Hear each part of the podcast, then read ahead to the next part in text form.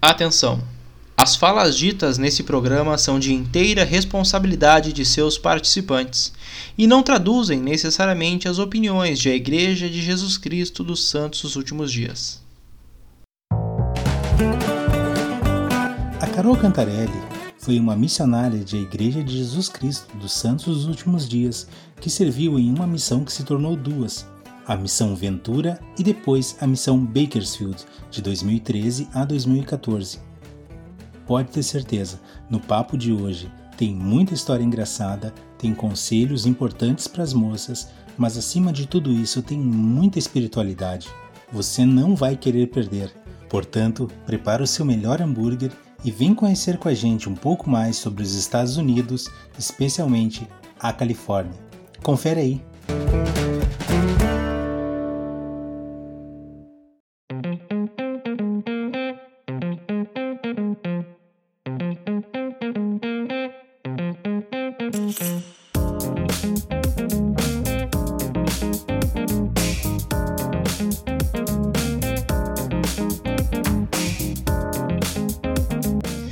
Fala pessoal, sejam todos muito bem-vindos. Esse é o nosso 29 episódio do podcast Plano Alternativo e estamos muito animados para mais um episódio. Primeiramente, eu gostaria de dar as boas-vindas para o meu fiel escudeiro de programa, Christian Severo. Boa noite, Christian, tudo bem? O que nós temos para hoje? Boa noite, Muniz. É um prazer a gente estar aqui mais uma vez falando sobre a obra missionária. Hoje nós temos uma convidada muito especial, assim como o, o esposo dela, já tivemos a oportunidade de entrevistar ela é mais ou menos da aldeia aqui também, né? Ou agora está morando um pouquinho longe da gente. É a Carolina Ramos, ela que serviu na missão Califórnia, Ventura e Bakersfield. Ela que foi a Sister Ramos e serviu é, de 2013 a 2014 lá na Califórnia. Carol, a gente quer te fazer muito bem-vinda ao Plano Alternativo. boa noite, pessoal. Boa noite aí quem está assistindo. Obrigada aí pelo convite. E vamos que vamos, tem muita história aí para contar. Finalmente saiu, né, Carol? Finalmente saiu, vamos embora. Começando pelo pré-missão, uh, tu, é uma, tu é uma pessoa que já nasceu no convênio, né? E então, como o evangelho ele chegou aos teus pais? Foi através de contato, foi através de referência, enfim? Foram através de missionários batendo de porta em porta. Então, minha mãe, ela conheceu a igreja quando ela tinha 17 anos. E o meu pai, ele conheceu a igreja quando tinha 18 anos. Não, eles não se conheciam nessa época. Eles faziam parte da mesma estaca. E daí, que depois eles se conheceram, se casaram e nasceu a minha, a minha, irmã e eu. E a gente já nasceu dentro né, da igreja, evangelho, né, tendo contato com a igreja e tudo mais. Tudo isso aí no Recife? Tudo isso aqui em Recife. Legal. Carol, uh, como foi a tua adolescência na igreja? Foi aquela moça mais, assim, que, ela, que é totalmente padrão? Foi aquela moça totalmente rebelde? Ou ficou no meio termo? Como é que foi quando foi nasce? Não, foi tranquila, foi tranquila. A minha irmã foi ao contrário, foi tranquila. Eu sempre participo, na verdade, nós sempre participamos de tudo. Nós éramos os famosos ratos de igreja, né? Porque meus pais sempre tiveram chamados, então a gente sempre tinha reunião e tal, sempre participava de tudo, seminário, acampamento, tudo. Então foi bem tranquilo. E já deu uma indireta pra irmã, já. Chamou. Uh, e, Carol, como era a tua ligação com a obra missionária? Como é que era essa, essa vivência? Olha, eu nunca quis fazer missão. Nunca! Não era meu sonho de infância. Todo mundo aqui fala que era sonho de infância, né? As gurias que vêm aqui. Ah, porque, né? Quando eu tinha sete anos, quando eu tinha. Não, não comigo não colava isso. Eu lembro que quando eu tinha nove anos, uh, os elders, né? Uma dupla de elders foi almoçar na minha casa. Daí, uh, os elders lá esperando o almoço sair, né? E o Elder olhou para mim e fez assim: Ai, irmã, por que, você, por que você não faz missão quando você crescer? Eu tinha nove anos, né? Daí eu olhei para ele assim, tipo, eu não quero fazer missão. Ele, ah, por que você não quer fazer missão? Missão é tão legal. Daí eu disse, eu, eu quero casar, eu não quero fazer missão. Eu não sou obrigada a servir missão, ó, dando fora nos anos. Daí ele ele, ah, mas por que assim? Eu acho que você seria uma grande missionária. Daí os meus pais, antes disso, eles tinham ganhado um quadro do templo de San Diego, na Califórnia, né? E aquele ali era o meu templo preferido. Daí eu olhei assim pro templo, olhei, olhei pro Elder e disse, Elder, eu só vou pra missão se o senhor me chamar pra Califórnia, se não for, não vou. Daí, ó, o senhor fez, ó, vou anotar aqui, porque tu vai. Dando spoiler do futuro já. Bah! Eu contei isso na minha missão antes de ir embora, daí todo mundo ri. Aí daí quando eu fiz 15 anos, aí quando eu tirei minha bênção patriarcal, aí falava um pouco, eu ia compartilhar o evangelho, tá? mas nada de obra missionária, assim. Então, para mim nunca ficou muito claro que eu tinha que servir uma missão ou que eu ia para missão. Então a missão ela veio numa época conturbada assim da minha vida, né? Eu precisava tomar uma decisão, né? E quando mudou, quando mudou a idade, né?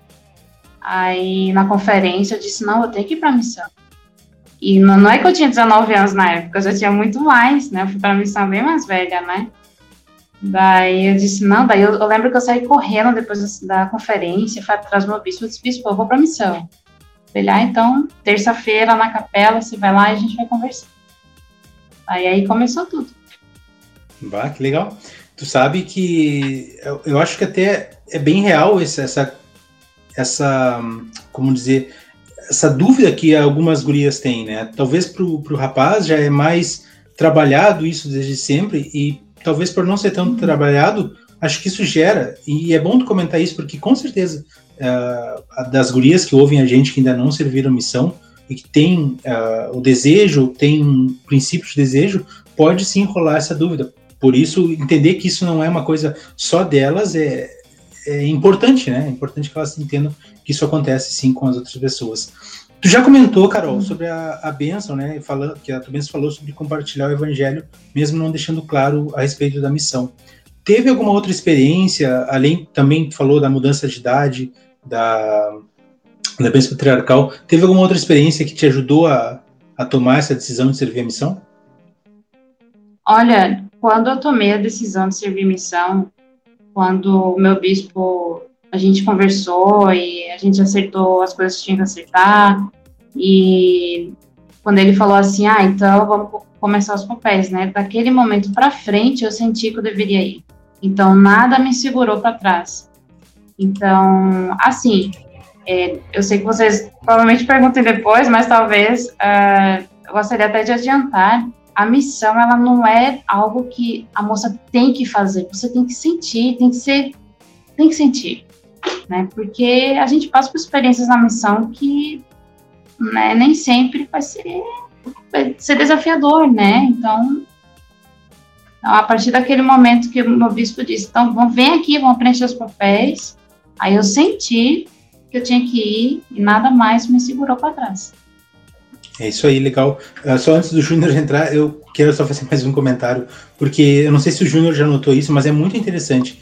Quando a gente entrevista um homem, ele sempre faz, assim, a gente faz essa última pergunta de qual conselho tu daria, o cara sempre diz, ah, só vai, só se prepara e vai, sempre alguma coisa do tipo. Quando é uma moça, não. Quando é uma moça, é sempre essa resposta. Primeiro tu tem que sentir, saber se é isso que tu quer, e aí depois tu te prepara. É bem, bem interessante é que, isso que tu falou. É Pode que falar. a convivência, a convivência entre mulher é mais difícil. Né? Homem, quando briga, depois tá tranquilo, tá de boa, né? nada aconteceu, e mulher não. Então, por isso que tu tem que ter muita certeza, sabe? Para não virar inimizade ou fofoca, ou coisas piores, né? Claro. Então, tem que ter bastante certeza. A gente vai guardar essa resposta e vamos perguntar daqui a pouquinho. uh, tu falou para os elders que só serviria a missão se fosse em San Diego, se fosse na Califórnia, né? Daí tu pega o teu chamado, ah. abre e lê: Você servirá na missão Califórnia Ventura. Qual foi a tua reação? Tu já sabia alguma coisa de inglês ou só aquela coisa da escola básico do básico? E como é que foi a tua reação e a reação da tua família lendo que tu serviria na missão Califórnia? Então, aqui na, na minha ex-estaca, porque agora eu não estou mais na mesma estaca, uh, nós temos um, na verdade, a minha ala, né? Nós tínhamos o costume de abrir nossos chamados na capela. Então, ou era depois da sacramental, para que todo mundo pudesse participar e ali estar junto. Só que no, quando chegou o meu chamado, foi na época de conferência de estaca. E era a sessão dos adultos tal, e meu presidente, Carol, teu chamado chegou, o presidente destaca, né? Teu chamado chegou, eu vou te entregar hoje no final da conferência. Então, eu disse, poxa, presidente, eu vou estar tá morrendo de medo, eu tô tá nervosa, nem prestei atenção naquela conferência. E ali estavam meus amigos, eu reuni meus amigos, minha família, e eu abri o chamado. E eu não acreditei. Nossa, mas no fundo, era como se estivesse dizendo assim: você já sabia que você ia servir lá né, nesse lugar. Aí, nossa, foi, foi bem impactante. Ninguém acreditou, ficou todo mundo assim, tipo, nossa, tu vai pra fora. Então foi bem, foi um sentimento bem, bem bom, assim, bem. E eu lembrei dessa história, até tirei uma foto quando eu cheguei em casa, desse quadro que eu tinha na casa dos meus pais. Quanto tempo tu demorou mais ou menos para te preparar? Quanto tempo eles te deram para te preparar até tu ir para os Estados Unidos?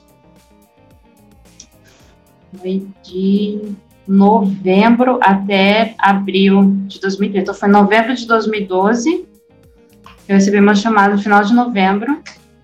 E eu só parti para a missão em abril de 2013. Deu, tu chegou a pegar alguma coisa de inglês para te preparar ou tu deixou ah, para lá? Lá eu vou aprender tudo. Eu sabia Deixa. aquela coisa de escola, né? Sim. aquela coisa básica de escola. Mas eu deixei para a missão, deixei para quando chegasse no CTM e focar nas outras coisas. Eu queria estar com minha família e tal. Claro, e é uma, uma, uma papelada bem grande, né? Para visto e passaporte e tudo mais, é, deve ser bem, bem puxado. Bom, uh, pergunta então sobre o CTM agora, Carol. Qual foram as tuas impressões? Como é que tu te sentiu chegando lá no CTM, em outro país, uma outra maneira, não só de ensinar, mas uma maneira de viver, que é uma maneira americana bem diferente da, da brasileira. Então, primeira coisa, é, quando eu tava indo para, quando abri uma chamada para lá, eu tinha uma amiga que ela serviu em Salt Lake. E ela disse assim, Carol, olha só, tu não leva nada. Eu disse, como assim não vou levar nada? Você não leva nada. Leva o básico, algumas pecinhas de roupa para precisar, e não leva mais nada, leva a tua mala vazia, porque quando tu chega lá, o CTM vai te dar tudo. Mas eu vou confirmar essa informação para ver se eles ainda estão fazendo e te confirmo. Eu disse, ah, beleza. E ela confirmou disse que realmente estava. Eles faziam isso, né? Daí, quando eu cheguei lá, o CTM ele dá todo o suporte para missionários estrangeiros. Então, eles dão roupas, produtos de higiene, uh, te dão tudo. Tudo que tu precisar, escritura, tudo. Né? Então, tanto é que a minha mala deu 9 quilos, né? E quando eu voltei, foram quatro malas, enfim. Mas, assim, quando eu cheguei lá, é completamente diferente. Mas uma coisa que é, me deixou mais tranquila é que eu fui preparada. Né? Então, eu já tinha uma certa cabeça quando eu fui para a missão, então eu sabia que ali era um local sério, né, que eu tinha regras para cumprir, então eu já fui preparada. Então minha ficha caiu quando eu cheguei lá. Quando eu botei o pé, botei minha plaqueta, pronto, eu, eu sabia onde eu estava e o que eu tinha que fazer. Então foi tranquilo, só deixei levar. Normalmente os elders uh, estrangeiros, né, eles sentem a primeira, primeira experiência espiritual no CTM em questão da língua, né, dando alguma lição, uh, quando começam já a sonhar em inglês, em espanhol, que seja. Tu teve uma experiência dessa no CTM e se teve, como foi? Olha, a experiência que eu tive foi uma confirmação de que eu deveria é, focar no trabalho. Porque eu pensava bastante na minha família, né? Porque quando eu cheguei lá, eu não tive como, tipo, mandar mensagem dizer, mãe, cheguei, sabe? Então eu tive que esperar, tipo, uns três dias para mandar um e-mail para minha família dizendo, ó, oh, tal dia eu cheguei bem e tal. Então, eu ficava preocupada com isso e eu tive um sonho. Eu tive um sonho de que eu ia para longe e minha mãe ia para outro lado, né? Tipo como a gente, alguém estivesse separando nós duas, né? E no final alguém dizia assim, vai ficar tudo bem, vai ficar tudo bem, né? Então, aquela, aquilo foi um, um consolo para mim, né? De que eu tinha que focar na missão e que eles iam estar tá bem e que ia estar tá tudo bem. Né? Então, essa foi uma experiência bastante impactante para mim. E com relação à língua, é, foi bastante difícil, porque eu fiquei num quarto que ninguém falava português. Né? Uma era japonesa, a outra era chinesa, a outra era francesa. Né? Então, era, era bem complicado, mas fluía, né? Na mímica fluía. E já ia dizer isso, porque se vocês não sabiam inglês, como é que conversavam entre vocês? Cara, rapaz, e, não, e não eram países nem próximos, né? Não era não. tipo. Não é, não é Brasil né? e Uruguai. É, são continentes diferentes. Nossa. Exato. Ah, não, tá louco. O, o que me salvou foi uma cesta de Honduras. Aí a gente, né, no espanhol ali se. Dava uma desenrolada. Desenrolava. Mas, hum. mas é o espírito, gente, é o espírito. O espírito. Olha, pelo espírito a gente aprende tudo, não tem como. Foi experiências muito legais que a gente teve lá. Legal. Carol, olha só, a tua ficha uh, de. Eu sou. A tua ficha caiu, aquela ficha de. Tá bom, agora eu sou uma missionária, agora eu tô na missão.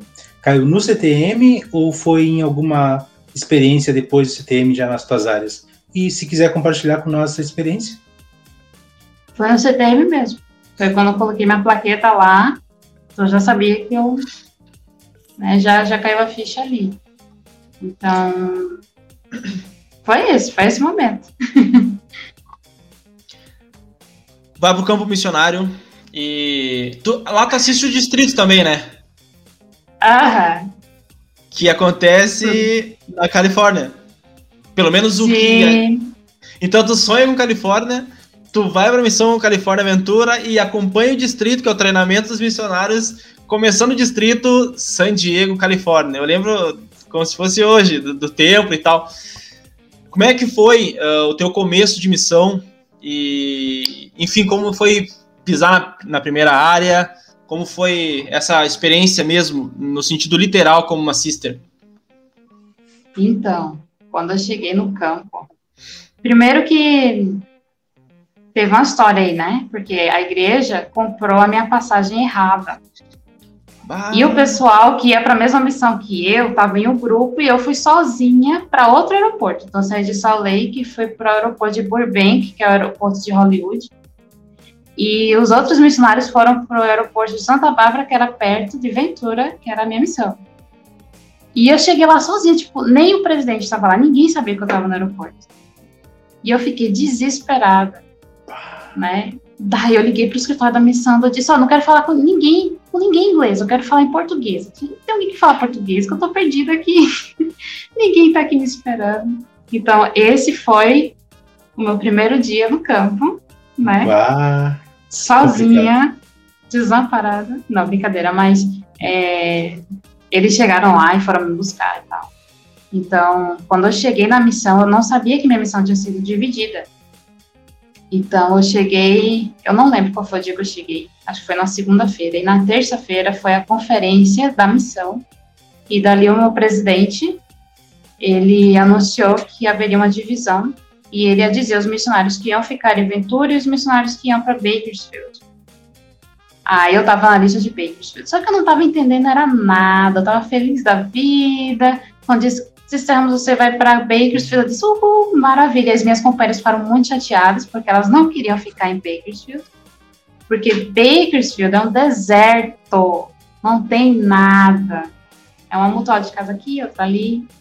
E Ventura é cidade, né? Perto de Hollywood, é famoso, perto de praia, né? Então, eu, mas eu não sabia, eu tava feliz na vida.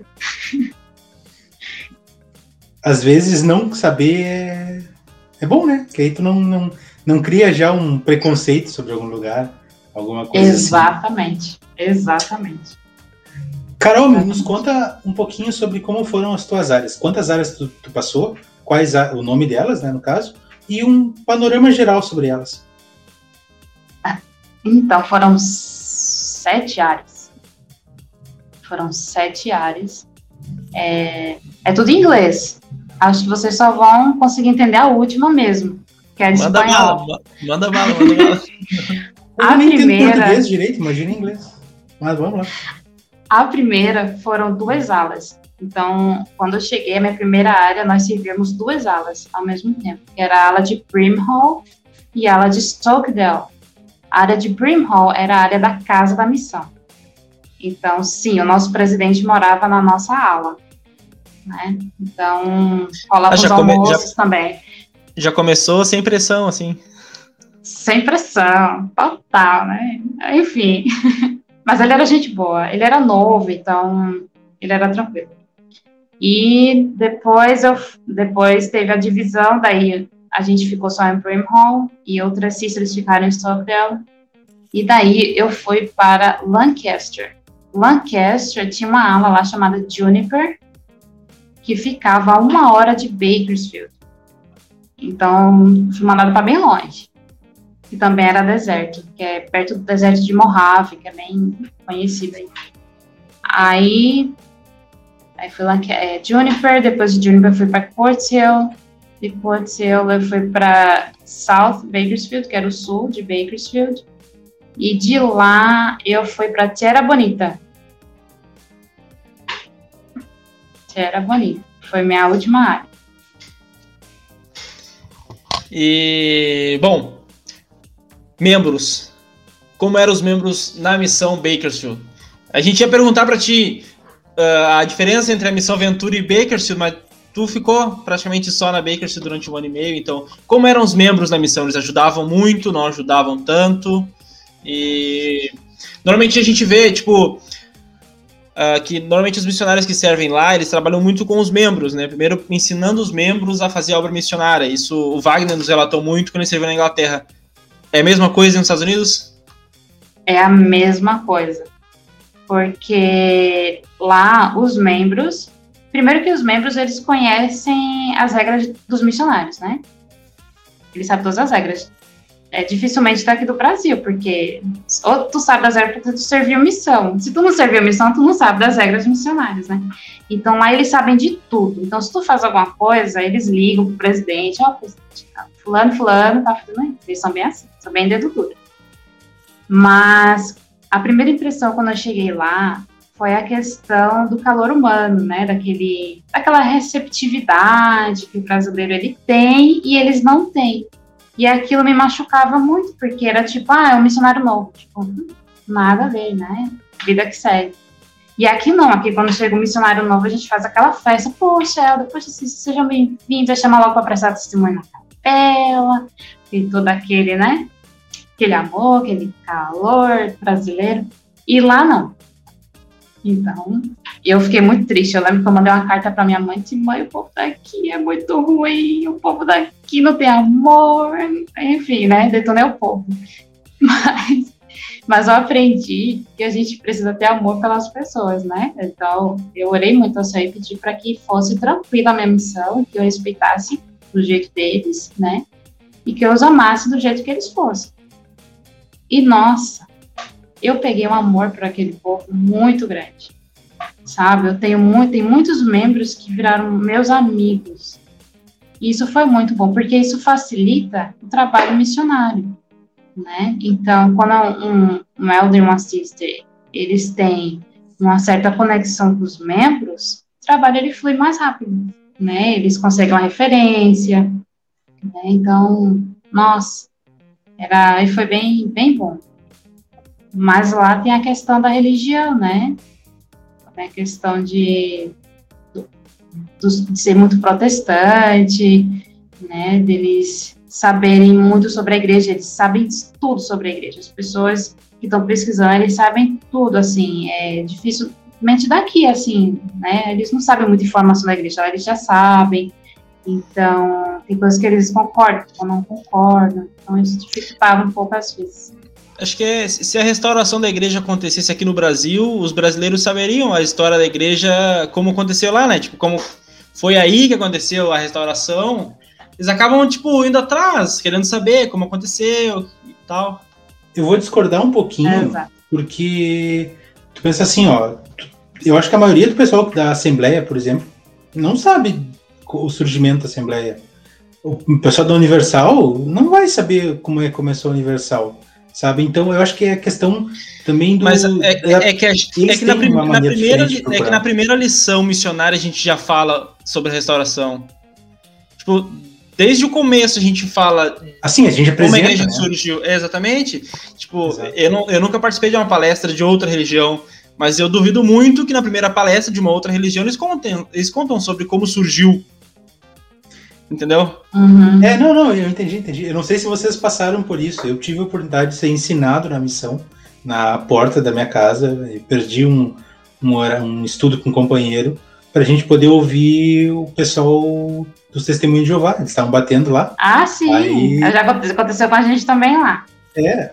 Aí, tipo, ah, tá bom, vamos lá ouvir, porque. Né?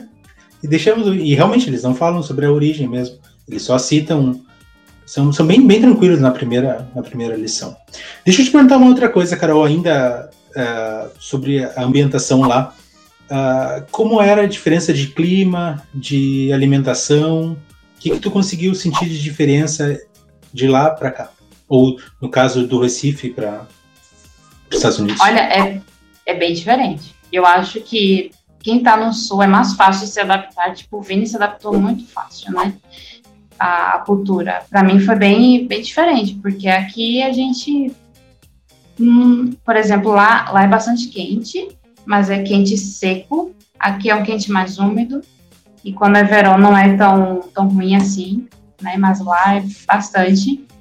Com relação à comida, costumes, foi tranquilo a, a comida, né? Porque quem não gosta de comer uma pizza, né? Um hambúrguer.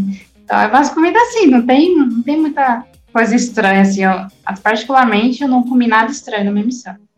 Tem uma comida ou outra, assim, que você, né, hum, né, faz aquela cara, assim, engole, né, mas... Muita comida de, de fora, de outros países, tu experimentou ou só mais comida de lá mesmo? Bastante. Uh, bem, comida mexicana, né, tem bastante lá, mas tem um prato lá que eu não gosto muito, que é um tal de enchiladas, que é tipo... Entilhada? Alguém é. falou entilhada já. Alguém falou aqui que eu escutei. A Stephanie, é. a Stephanie Bass, que era o prato preferido dela. Nossa, gente, eu não gostava. Desculpa aí quem gosta. Tranquilo, na paz. Polêmica. Vamos botar, não... as duas, vamos botar as duas de frente uma pra outra. É. Dez minutinhos. O que, que, tu acha sobre isso? Nossa, era. Não, não descia, não. Eu comia, claro, né? Também não vou fazer desfeita pro membro e tal, mas. Mas quando a gente pegava amizade com membro, aí eles já sabiam que a gente não né? que para mim não rolava muito, eles fazer outras coisas. Tá. Mas ah, tem, tinha uma comida lá que era filipina, comida filipina, que eles fazem um tal de frango ao molho de coco e curry. E aquele tempero curry, né? Nossa, é muito bom. É Eu tô tentando bom. processar no cérebro essa receita. Né? Porque assim, a, aqui a gente come peixe ao coco, né? Tipo moqueca e tal. Agora, frango, né? você não espera que vai ser uma coisa boa. E, nossa, era muito bom. Muito gostoso. A irmã, a família né, dela é das Filipinas, então ela fez para nós. Nossa, disse, nossa, irmã, isso aqui é muito bom. Passa a receita aí. Então, nossa, muito E no resto era comida americana mesmo, assim, nada, nada demais. Uhum. Carol, uh, chegamos no momento, um dos momentos mais esperados do, do, podcast, que é as histórias, né? E nós gostaríamos de que tu contasse para nós qual foi a história mais legal que tu passou na missão, a mais engraçada e a mais espiritual que tu teve. Se pudesse compartilhar conosco. Olha, a história mais legal. Eu tive muitas histórias legais, assim, da minha missão, de falar da igreja. Uh, um, a gente falava muito para as pessoas uh, com relação a bater porta, né? Eu aprendi com a minha companheira que a gente tinha que fazer uma oração, né, para poder uh, a gente poder bater porta. Senão a gente não ia saber quem ia estar preparada. Vou começar com a espiritual primeiro.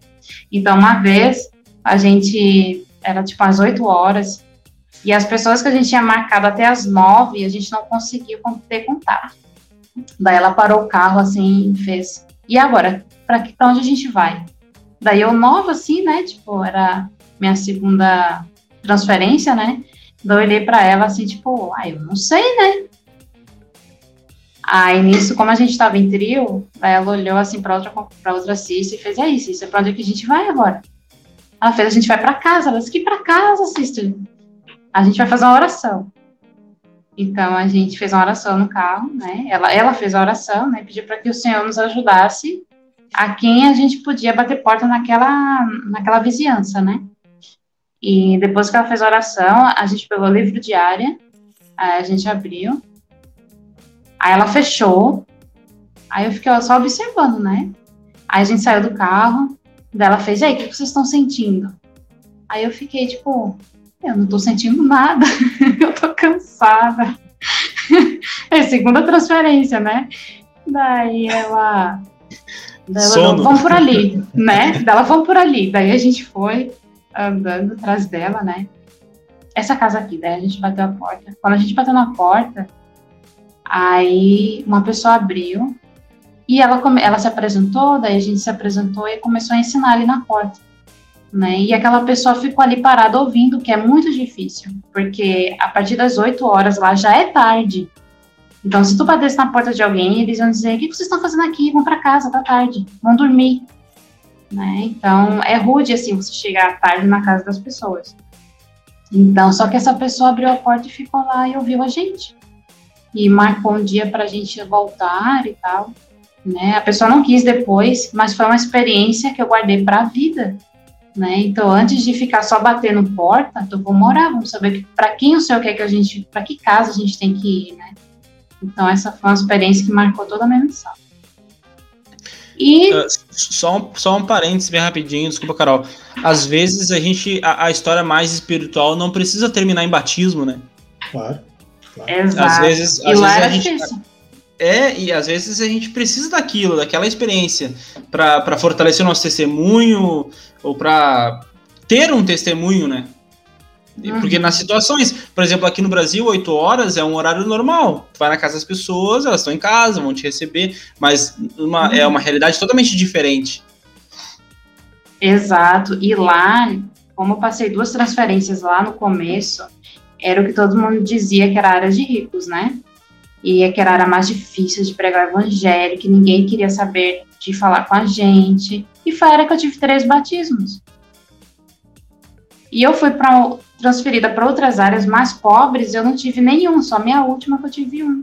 Então, assim, às vezes a gente julga demais pela aparência, né? Eu lembro que eu mandei uma carta pro meu pai, muito triste, né? Porque os missionários diziam que ele era o buraco da missão, né? Aí meu pai respondeu disse assim: nunca diga que a área é um buraco da missão. O buraco da missão é o próprio missionário que não quer trabalhar. Aí eu disse: eita, uma facada, né? Então ele disse: vá trabalhar, ore, se esforce, né? Então não deixe que as pessoas falem isso das suas áreas, né? Que você tá, porque porque eles não foram suficientemente fortes, né? Para continuar a obra ali. eu disse: nossa. Então, foi um aprendizado e tanto, né, nessa área especificamente. Ah, o buraco da missão quem faz é, o próprio missionário. A gente tem aprendido isso com as várias uhum. entrevistas que a gente tem feito, né? Tem muitos casos, relatos de pessoas que tiveram sucesso em lugares que eram difíceis. Então, é muito uma questão de tu ir sem preconceito, que é o que a gente estava falando antes também. Exato. Carol, isso. Ah, pode falar. Isso, é porque se, se tu pré-julga, né, você não tem ânimo de trabalhar lá. Já começa viciado, né? Exato. Mas querem uma história engraçada agora? Isso, isso, fala história engraçada. Vou falar, falar uma história engraçada para vocês. É, na minha terceira área, eu fui mandada para bem longe, né? Então, Lancaster ficava uma hora da, da casa da missão e tal. E da minha companheira, ela tinha 19 anos. Então, eu já tinha 24, né? A companheira tinha 19. E ela estava muito animada para estar ali na missão, muito animada. Só que o presidente, eu não sei como era na missão de vocês, ou quem já ouviu aqui no podcast, mas na minha missão, no Pregar o Evangelho, diz que o planejamento semanal, a gente precisava planejar hora por hora, né, para 10 dias. Então, na minha missão, tinha que cumprir isso. Meu presidente era: olha, vocês vão tirar, o nosso dia era na quinta-feira, vocês vão tirar quinta-feira para fazer o planejamento semanal e só que tem que ser para 10 dias. E todas as horas precisam estar cumpridas. Daí, quando eu cheguei na área nova, quando a gente foi fazer o plano, ver, né, quando eu fui ver lá o planejamento, então não tinha nada. Tinha um risco assim, uma seta para baixo assim. Dinner, que era o jantar. A gente não tem almoço, né? Era jantar. Normalmente a gente Aí faz isso no hein? Exatamente, né? Daí eu disse, mas sister, vocês não planejaram nada. E a casa uma bagunça, uma bagunça. Nossa, a geladeira estava entupida de comida suja. Então eu já cheguei ali, né, vendo que o negócio não ia dar muito certo. Daí, uh, eu lembro que o presidente eh, também tinha chamado um casal para fazer inspeção nas casas, e era todo mês. Então, eles iam lá na semana seguinte, daqui, não, no dia seguinte eu cheguei lá. Daí eu olhei assim, eu disse, não acredito. Eu disse, sister, vamos arrumar isso aqui primeiro, depois a gente faz o planejamento. E ela ficou muito brava, gente. Nossa, ela ficou muito irritada, muito. Ela disse, eu não vou agitar. Eu disse, arrume suas coisas que o resto eu faço. Daí ela não quis, ela se trancou no quarto, bateu a porta assim, e ficou lá. Daí eu comecei a arrumação da casa, né? Arrumei tudo, limpei tudo. Daí no outro dia chegou o irmão lá para fazer a inspeção, né? Porque estava tudo ok. Ele disse: olha, isso aqui tá sujo, isso aqui precisa melhorar. Daí eu comecei a ficar muito triste, porque, né? Nem para ajudar ela quis. Então a nossa convivência ali foi bem difícil né, ali na primeira, nessa transferência foi muito difícil. E eu lembro que ela chegava na casa, tinha uma irmã específica nessa área, que é uma irmã que ficou muito amiga nossa, que a gente ia lavar roupa na casa dela e tudo mais. Tanto é que ela faleceu depois, ela faleceu quando a gente estava lá na missão. Daí ela ficava falando para essa irmã mal de mim. Ah. Aí, nossa, eu fiquei. Eu descobri bem depois, né? Mas eu fiquei muito triste, muito triste mesmo. Daí o que, que acontece? Foi chegando perto da transferência e a gente estava na reunião de distrito. E ela chegou e disse que queria compartilhar um testemunho. Aí, aí o Zelda disse: Ah, tudo bem, né? Daí ela foi compartilhar. Daí ela disse que teve um sonho. Que nesse sonho ela ia ser transferida.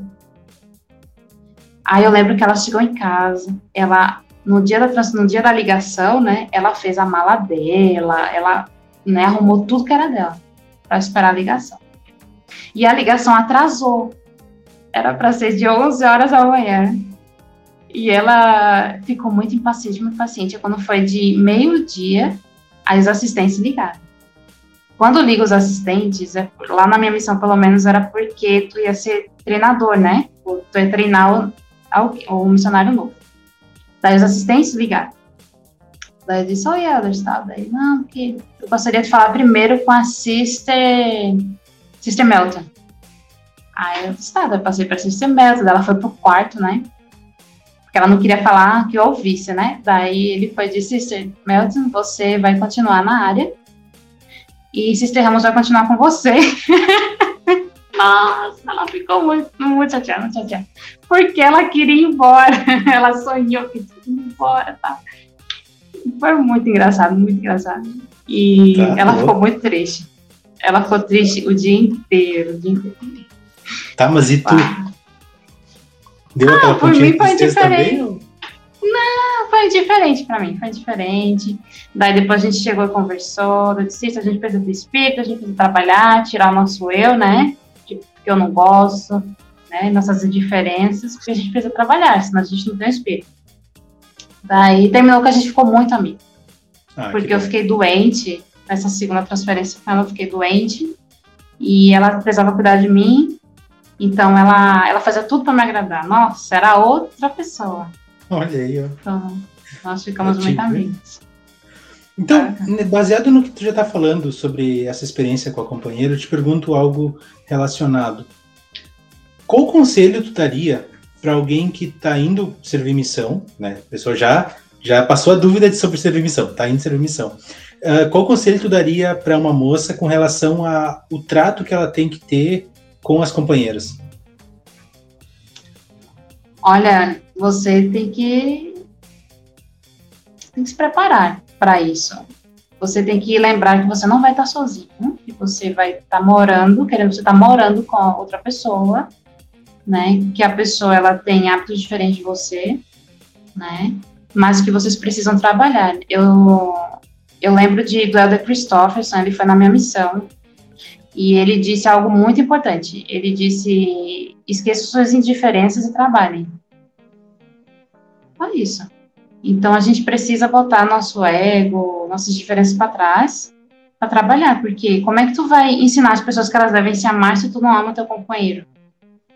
Né? Não, não tem nexo, né? Então, é, as adversidades vão acontecer, né? As brigas, contendas pode acontecer, mas que seja resolvido. Seja resolvido de uma forma rápida para que o trabalho possa continuar, porque né, o Senhor ele não espera, ele precisa que o trabalho seja, né, vá avante. E eu acredito que durante a nossa preparação, a gente tem o desejo de servir, a gente se imagina na missão, eu vou ensinar, eu vou batizar, como é que vai ser meu presidente, e a gente não acaba não pensando em que tipo de companheiro eu vou ser.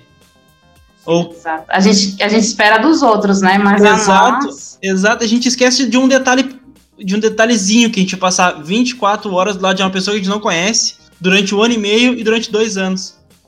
Exato. É. Posso contar uma experiência rapidinho? Claro, claro.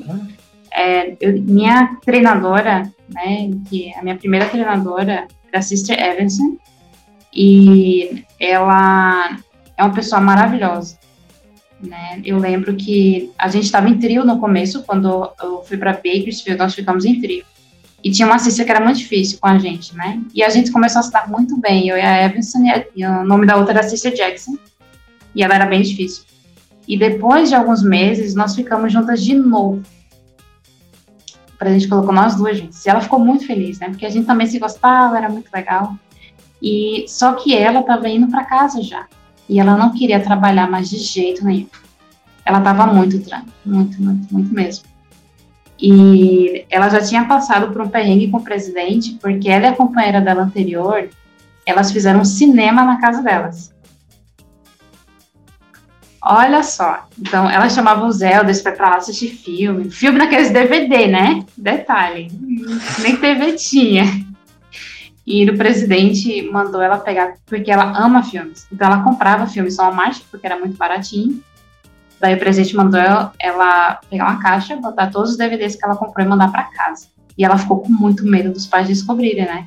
Mas aí ela mandou e pediu para que ninguém abrisse.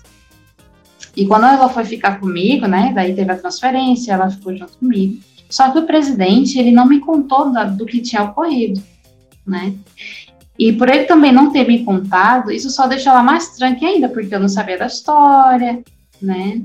E assim, ela não queria trabalhar. Ela não queria trabalhar. E no primeiro, no primeiro, na primeira transferência com ela, ela trabalhava muito, mas já na segunda ela não queria mais, que era a última que ela ia para casa, né? E eu disse: Quer saber? O que, que eu vou fazer? Eu vou ficar reclamando pro presidente? Presidente, ela não quer trabalhar. Ah, não sei o que, sabe? Mas você quer fazer? Deixa ela viver a vida dela. Então, quer pra onde, Cista? Ah, eu quero ir no Walmart comprar coisa. Então, bora, Cista. Bom, vamos lá. Ela que dirigia, né? Bom, vamos lá, Cista. Ó, mas a gente tem que ir pra casa da irmã fulana. Então, né? Então, ela começou a se abrir mais, ela não terminou a missão não fazendo nada, sabe? Ela, ela ia fazer algumas coisas, mas ela queria fazer as coisas dela, mas eu passei a amá-la, sabe? Então, eu passei a dar suporte para ela, sabe? Para que ela não ficasse mal no final da missão dela. Então, eu vi as dificuldades que ela passava, né? Mas também não vou ficar julgando ela, sabe? Então, tu está, sister. Então, toma teu tempo, faz o que tu quiser fazer, enfim. Né? Tu pegaste um limão e fizeste uma limonada. Exato. Foi isso? E foi bem difícil, gente. Não é fácil. Ela queria ficar assistindo filme o dia inteiro. Era bem difícil. Então, é... tem que amar o companheiro, tem que amar o companheiro. E, e, e não é só Helder, hein? Não. não é isso, sister, gente. Na minha é? missão eu tinha um. Foi até companheiro meu, ele era conhecido como Jack Sparrow. Porque ele era o rei dos piratas. Ele, ele era um americano. Ele comprava, tipo, por dia, pelo menos uns três piratas. Uns três DVDzinhos pirata. Que ele disse Nossa. que era difícil de encontrar nessas Estados Então ele tinha uma caixa de pelo menos uns 300 filmes, sabe? Eu não sei o que, que ele fez com isso, mas tinha. Pelo menos ele não assistia, não na minha frente, pelo menos. Mas tá. Uh, Carol, a gente partindo agora então para o pós-missão depois de todas as histórias que tu já nos contou a respeito da tua missão, A primeira pergunta que eu te faço, e ela não está no script aí, é: tem alguma escritura ou algum hino que tu poderia representar, que poderia representar a tua missão através dessa escritura ou desse hino? Olha, tem os dois. Um foi na minha primeira área. É, eu lembro que a gente visitava uma família chamada família Topete, era o sobrenome deles. Ah, e a gente ia lá visitar eles toda semana, porque eles eram membros inativos. E eu lembro que as minhas companheiras não tinham nada preparado para compartilhar. E eu lembrei de uma escritura, que era lá em Mosias 2,41. Acho que é Mosias 2,41 que fala que se a gente, né, resumir, se a gente guarda os mandamentos, a gente é abençoado tanto fisicamente quanto espiritualmente, né? Aí eu lembro que o irmão, ele parou assim, ficou meditando, disse, poxa, eu nunca tinha, nunca tinha ouvido essa escritura, eu vou marcar aqui. Daí ele pegou o livro de Mormon dele e marcou. Então isso foi, foi bem, foi bem importante, assim, para mim, sabe? Eu nem falava inglês na época, né, direito, então eu, ficou bem, foi bem marcante. E o hino foi quando a irmã da, de uma das minhas áreas, ela faleceu, e foi muito, foi um momento muito triste, mas todas as cíceras que estavam naquela área passaram pela mesma ala que ela e conheceram ela. Então a gente se reuniu e no funeral dela nós cantamos um hino, uma parte em inglês e uma parte em samo, samoano, samoano, né, de Samoa, línguas polinésias, né? E, e foi muito bonito, assim, porque eu nem imaginava que eu pudesse cantar em outra língua que não fosse nem inglês nem português, né? E a gente aprendeu ali em um dia. E aquilo ali marcou. Então, toda vez que eu vejo esse hino, eu lembro dela, né? Eu lembro desse momento que foi bem especial. Que massa. Imagina aprender uma língua em um dia. Mas é só o hino. É, sim, sim. Carol, como tu avalia a missão da Sister Ramos na visão da Carolina atual? Como foi a Sister Ramos na missão? Olha, foi um progresso.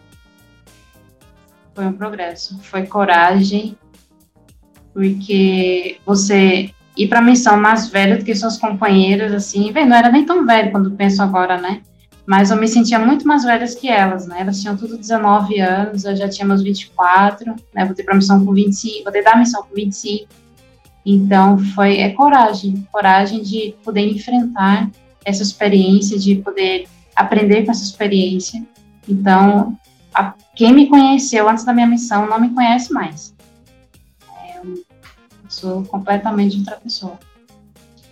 Tinha algum tipo de preconceito com sisters mais velhas ou é fica só na imaginação, na imaginação da gente mesmo?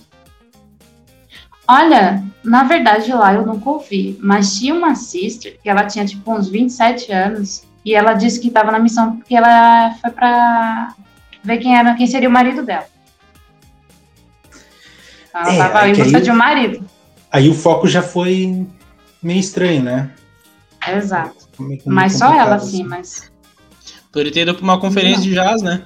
Então. Exato, né? Pegou o papel errado. É, quais ensinamentos tu, tu traz contigo da missão? Se puder linkar dois ou três.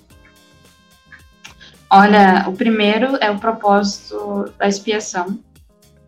Né? Eu tive muitas companheiras que elas não foram certinhas nas suas vidas de membro, né? Elas passaram por momentos bem difíceis, bem à prova de fé mesmo. E de que o Senhor ele ama a gente, né? Se a gente a expiação foi para todos, o amor dele é para todos, não importa de onde tu é, de onde tu vem. E eu aprendi muito isso, sabe, na, na, na missão. Então, a gente vê esse amor real, né, do Salvador. E, nossa, eu não via isso na minha vida, né? Eu aprendi sobre isso na primária, aprendi nas moças, a gente aprende, né, na, na igreja, mas quando a gente vivencia, aí é outra história. Então, foi bem importante para mim, foram ensinamentos muito marcantes. E depois de tudo isso que a gente conversou, das experiências que tu nos relatou, se tu pudesse dar um conselho para aquela jovem que está em dúvida entre servir ou não uma missão, que conselho tu daria? Primeiro, moças, vocês não são obrigadas. A gente precisa lembrar disso, porque na época que eu fui foi a época da moda, né? Porque, ah, minha amiga tá indo, eu vou também, né? Então, foi nesse, nessa época aí que, né? Então, isso é, é difícil, gente. Missão é difícil, missão é difícil. Só quem passa sabe que é difícil. É muito engraçado, porque quando a gente chega na missão, a gente só fala das coisas boas, né? A gente não fala das coisas ruins, né? né? Ninguém vai falar, porque as coisas boas superam as difíceis. Mas a gente precisa se preparar para isso, né? Se preparar espiritualmente, procurar o Senhor. Senhor, é realmente a tua vontade que eu vá, né? Que eu faça né, esse, esses 18 meses, esse tempo precioso da minha vida lá na missão. Né? Então, isso para as moças, né? Que eu falo. Então tem que tem que conversar com o Senhor. Não vai porque alguém está te pedindo para ir, não vai porque teu bispo que está dizendo que tu tem que ir, porque tua mãe, teu pai, sei lá, vai porque tu orou e tu recebeu uma resposta, né? Aí é algo entre tu e o Senhor. Mas quando, é, quando são os rapazes, aí vocês têm um mandamento, né? Daí é realmente ter o desejo para poder servir. Né? Mas as meninas, é prova de fé mesmo. É, na verdade, esse é um dos propósitos aqui do podcast, né? É lembrar os rapazes desse compromisso que eles têm e de se uhum. prepararem para cumprir esse compromisso e das moças de poderem analisar se é isso que elas têm que, que fazer mesmo, porque, como tu disseste bem, não é fácil. E enquanto tu estava falando, eu fiquei até pensando, uh, acho que no primeiro ano a gente nunca fala mal da nossa missão, a gente sempre, tipo, ah, foi tudo perfeito mesmo. Aí com o tempo que a gente começa a se soltar um pouquinho mais e fala, não, cara, foi difícil, tal episódio foi difícil. E é verdade, pessoal, não é, não é, todos os dias não são flores, né? Tem dias são bem difíceis. É que, se, é que se você botar numa balança, né, as coisas boas vão superar as difíceis. Mas a gente não pode viver como se nada de ruim fosse acontecer, que missão fosse o céu. E não é, gente. Não, não é Por, o céu. Porque aí, se tu vai com esse pensamento, tu chega lá e te decepciona. Exatamente. É tipo, por exemplo, você vive com uma renda né, mensal pequena. Então, é, por exemplo, a, na nossa renda era de 152 dólares. Né? 152 dólares era para tu ficar naquele mês, aquele mês mesmo. Então, tem missionário que acha que vai ficar rico, que vai né, sair por aí comprando. E não é assim, então já, já começa daí, né? Então, tem que se preparar. É oração em jejum. É isso. Muito bom, é isso mesmo. Então tá, Carol, a gente chega então na parte final, né? Aquele famoso pensar rápido. Tu, como é uma ouvinte do nosso podcast, não vai ter maiores dificuldades. Carol, assim. qual foi. Capaz, capaz. Carol, qual foi a tua melhor companheira na missão? Pode ser tipo todas menos não. uma. Ai, ai, ai. Não, não, não. Pode ser uma menos todas. Ah, cara, eu também quero. Porque todas foram boas. Só uma que foi difícil, assim. Que realmente Qual que foi a difícil, então? A difícil foi a última. Porque ela foi. Ela era a sistema mais odiada da missão. E quando Ixi. o presidente colocou com ela, e todo mundo olhou para mim assim, boa sorte para ti, né? e, e, sempre, sempre ela... tem aquele, sempre tem aquele rumor, aquele rumor em transferência, né? Bah, eu não quero ser companheiro daquele cara, porque eu sei que aquele cara não é legal. Nossa, e nisso meu presidente já tinha falado antes, olha, não, não quero saber de fofoca na missão, quem, quem eu pegar fofocando vai ter entrevista, né, para justamente não, né, não progredir isso. Mas ela era muito difícil. No começo a gente teve muita treta porque a bicha era difícil. O nome dela John... era Sister Petrus. É bom ah, americana. Fora, é bom servir fora Era tudo americano. Brasil, que a pessoa fala à vontade, né? Exatamente. mas a gente, a gente ficou bem depois, a gente ficou bem depois, mas ela era muito estourada, muito estourada. Nossa. Entendi. Qual foi a tua melhor área? Ah, todas menos uma também. Não, não, não, para, gente, para. não, tem sempre Era tem uma, que, as... tem uma que, tem que uma. mexe mais fundo. É. Tem uma que não, que eu não me dei bem, assim. Não, não, não. Mas... É, essa vai ser a próxima pergunta. Eu quero aquela que. Ah, que ah. dói, doeu ter saído daquela área. Sempre quando a gente pensa nas melhores áreas, tem uma que vem à mente, assim, depois vem é. outras, mas primeiro vem aquela especial. Ah. Mas a minha primeira área foi Brimhall, que eu fiquei lá duas transferências, né? Quando eu fui embora, eu chorei bastante, porque eu, eu me apeguei muito aos membros lá. E aos nossos pesquisadores que tinham se batizado, né? Uma dessas pesquisadoras, ela era judia. Ela era do Peru e era judia, então imagina, né? Então, nossa, eu sentia muita falta dela, assim. Todo mundo. Então, foi a área que eu mais chorei, assim, quando eu saí. Mais legal, deve ter sido legal trabalhar com uma, uma religião tão forte que é o judaísmo, né? Que bacana deve ser. não sabia nem que era Cristo, então você tem que ensinar pois sobre é. Cristo e a igreja, né? Ah. E, a pior, e a pior área, Carol? Opa, a pior não, pior é uma palavra forte. A área mais difícil. A área mais difícil foi Portil. Ela. Por quê? Porque, não sei, os membros não gostavam muito da gente a gente tinha os pesquisadores lá meio. Tinha uma pesquisadora lá que a gente foi ensinar ela e ela tinha uma cobra dentro do, do sofá. E a gente passou uma hora lá ensinando ela, quando a gente levantou para ir embora, aí ela disse, ai, Cícero, é porque eu tô tentando pegar a cobra que tá aí. Entrou. Tipo, assim, eram situações tão assim, sabe? que absurdo. Nossa, eu fiquei muito chateada com essa irmã, com essa pesquisadora, né? Eu podia ter falado antes, né? Mas claro. Mas foi, mas... mas foi uma área muito. Ficou ali, assim, na mediana. Nem saiu, nem andou, nem voltou. Ou ela, queria, ou ela queria testar, tipo, vamos ver se esse, esse senhor aí é verdadeiro. Vou deixar uma é. cobra ali. Se morder, não é verdadeiro. então não mordeu. ah, a igreja real, muito bem. Uh, Carol, a melhor e a pior comida que você já experimentou na missão? Enchiladas foi a pior. A pior, é, tu tinha falado já. E a melhor? A melhor foi todo o resto, assim, que eu provei. brincadeira. brincadeira, brincadeira. Ah, tinha, teve, teve uma que mexeu comigo, né? Além de todas as outras que eu gostei, foi de um irmão que ele serviu no Rio de Janeiro. Esse membro, ele serviu no Rio de Janeiro e ele fez feijoada para nós. E eu fiquei tão feliz e foi a melhor feijoada que eu já comi. Nem as daqui bate com a feijoada que ele fez. Nossa, foi muito bem. Ele é americano. É que tinha gosto de saudade, deve ser. Ah, tinha gosto, exatamente. Eu sou uma pessoa a mais, né? Eu acho que sim, eu acho que sim. Nossa, muito. Foi, foi muito bom. Um dia que tu gostaria de. Um dia que foi tão difícil que tu gostaria de esquecer? O dia que foi tão difícil foi a minha ida para o campo, né? Me deixaram só abandonado. Nossa, foi bem difícil esse dia, gente. Olha, eu cheguei, eu lembro que eu perdi toda a reunião dos missionários novos, né? Eu cheguei no, no, no campo, era nove horas da noite. Ou seja, eu já tinha acabado o serão, não tinha nem comida. Eu tava muito cansada nesse dia. E ainda chegou um assistente e disse assim: Ah, tu não vai tomar banho essa hora? Eu disse: Eu vou tomar banho. Era tipo 10, 11 horas da noite. Eu vou, eu tô cansada. Aí eu vou. Nossa, foi bem difícil esse dia. que queria tá esquecer mesmo. E qual foi o dia que tu, qual é o dia que tu gostaria de lembrar, que tu pudesse reviver ele novamente? Eu queria reviver foram com a, a irmã que faleceu. Né? A gente se apegou muito, sabe? Ela mandava mensagem para minha mãe, assim, escondido, né? Porque eu também não sabia que elas comunicavam. Minha mãe escrevia ah, no e-mail, né? E falava. Então foram tempos muito bons com essa irmã. Ela, nossa, ela nos ajudou muito. muito. Legal.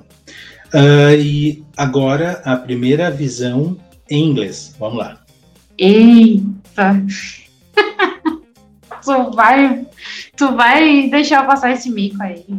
Nossa. É, a ideia do Júnior, reclama coisa. a, gente vai, a, gente vai, a gente vai recortar e vamos colocar na, no, no, no, iniciar na chamada já. Na thumb, né? É. Vai ter gente vendo inglês aí, vai dizer, vixe, esse inglês, essa guria aí já nem entenda mais. É, qualquer, qualquer tá coisa bom. a gente indica um professor depois de inglês. tá bom. Bom aí, do bom aí Recife. Eu conheço, eu conheço, mãe. tá bom, vamos lá. Ai, tô nervosa. É, I saw a pillar of light exactly over my head, above the brightness of the sun. which descended which descended gradually until fell upon me.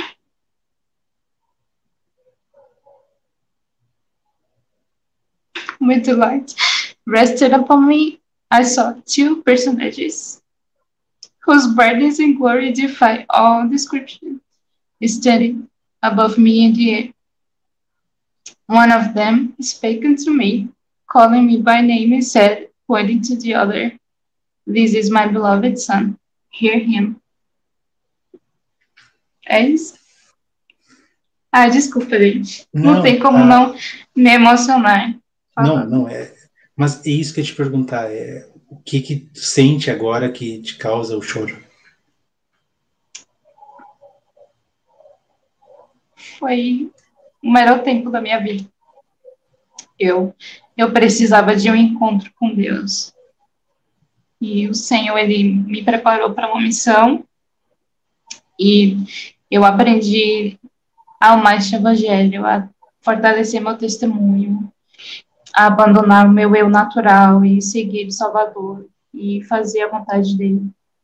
Então, quando eu, quando eu lembro, quando eu sempre é, lembro dessa da primeira visão, eu sempre lembro dos momentos maravilhosos que eu passei, dos momentos que eu ensinei, né? Porque foi a primeira, uma das primeiras coisas que eu aprendi inglês, né? Então, e é, o Senhor me abençoou muito. Nossa, ele me abençoou demais. Eu sempre me emociono com isso. Não, pode falar. É, isso, é, é isso porque assim, quando a gente volta e, por exemplo, assim, nós dois a gente serviu aqui no Brasil, então a primeira visão, geralmente a gente fala é numa aula do, do princípios do Evangelho, no, no, quando a gente participava, né?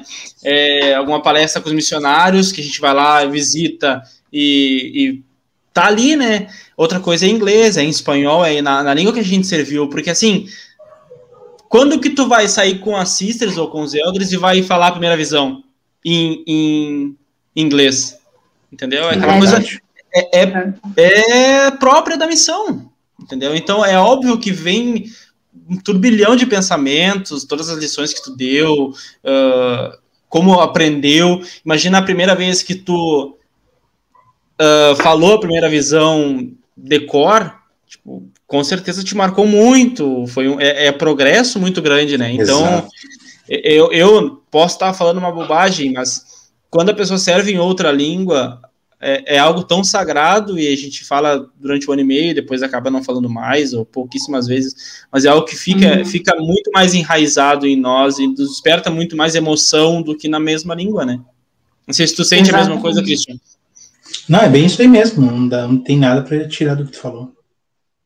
Exatamente, e é algo que eu tenho, que eu tenho como meta, né, de sempre praticar. Então, sempre, eu sempre pergunto pro meu marido, né, porque ele também Vini, né, fez missão fora também, né, então, também fez inglês com a gente, sempre pergunta um pro outro, né, se a gente ainda lembra, tal, e é importante que a gente mantenha isso na lembrança, porque a gente só aprende o idioma quando a gente vai para missão, porque o Senhor, Ele permite, né, porque a gente orou e pediu para que aquilo pudesse acontecer, né, então, não é, não foi uma escola que ajudou a gente, né, foi, foi o Espírito, então, é algo sagrado, né? E quanto mais a gente manter na nossa lembrança, melhor, né? Enraizado é uma, na gente. É uma forma de tu valorizar a bênção que Deus te deu, até porque tem muita gente que mora nos Estados Unidos ou mora em outros países há 5, 6 anos e não fala a língua. Exatamente. Então, é, é exatamente uma coisa que vem por meio do Espírito. Bom, Uh, Carol, a gente só tem a te agradecer demais por ter participado do, do podcast. Uh, a gente se emocionou junto, cara, me deu um calorzão aqui quando estava falando e tudo. Desculpa, e... gente, eu sou meio chorando também. Não, por favor, não. É, foi muito bom de ter ouvido é, não só a primeira visão, mas os sentimentos que vêm junto com ela, né? E faz a gente lembrar, acredito que o Júnior possa confirmar isso, faz a gente lembrar também um pouco do, do quão importante foi as nossas missões. Obrigado pela tua disponibilidade. Para quem não, para quem está nos aqui agora com a gente, a gente já tinha tentado antes fazer entrevista, deu um probleminha. E ela, a Carol se dispôs a, estar tá aqui por mais um tempo para poder fazer dar certo. Obrigado por tudo mesmo. E a gente gostaria que tu deixasse as tuas considerações finais. Ah, eu só tenho a agradecer. Só tenho a agradecer por vocês terem tido essa ideia aí de poder buscar, né, os ex-missionários e contar experiências, né, deles. Isso é importante, que a gente nunca esqueça da nossa missão, né, é, do propósito, é, do que nos fez ir, né, da nossa fé, e para quem a gente servia, né, porque a gente servia para o nosso Salvador. E eu sou muito grata, muito grata por esse evangelho, por essa oportunidade de compartilhar. Eu espero que as pessoas que estejam aí escutando, né, elas possam sempre ter a oportunidade de lembrar de suas missões. E para quem está aí na dúvida, né, oração e jejum, e o Senhor ele vai ajudar, né? A gente precisa ter fé em primeiro lugar. Então, muito obrigada mesmo, muito, muito obrigada pela oportunidade. Só tenho que agradecer mesmo. Carol, eu faço das palavras do Christian as minhas e não precisa ficar pedir desculpa ou ficar envergonhada. Na verdade, na verdade, quando a gente passa por experiências como esta, eu Christian, a gente uh, vê que vale a pena a gente fazer o projeto, continuar fazendo o projeto. Por exemplo, assim, as pessoas não sabem, mas agora é 20 para uma da manhã. A gente tentou gravar às 7, não conseguiu, foi até 7 e meia, não deu. E a gente só conseguiu agora, 20 para uma. Então, vale a pena, porque são momentos como esses que nos fazem. Nosso testemunho aumenta, né? Então, muito obrigado. Uhum. As pessoas que nos ouviram até aqui, que estão vendo no YouTube, por favor, curtam, compartilhem com seus amigos, nos ajudem a crescer. Uh, sigam nossa página, sigam o nosso, nosso canal no YouTube, né? Ativem o sininho e tudo mais. Aquelas coisas que a gente sempre pede. E fiquem ligados Uh, nos próximos dias nós teremos outro convidado com outras histórias tão especiais como essas da Carol. E fiquem bem. E assim a gente se despede de mais um episódio. Um grande abraço a todos e até mais. Até mais.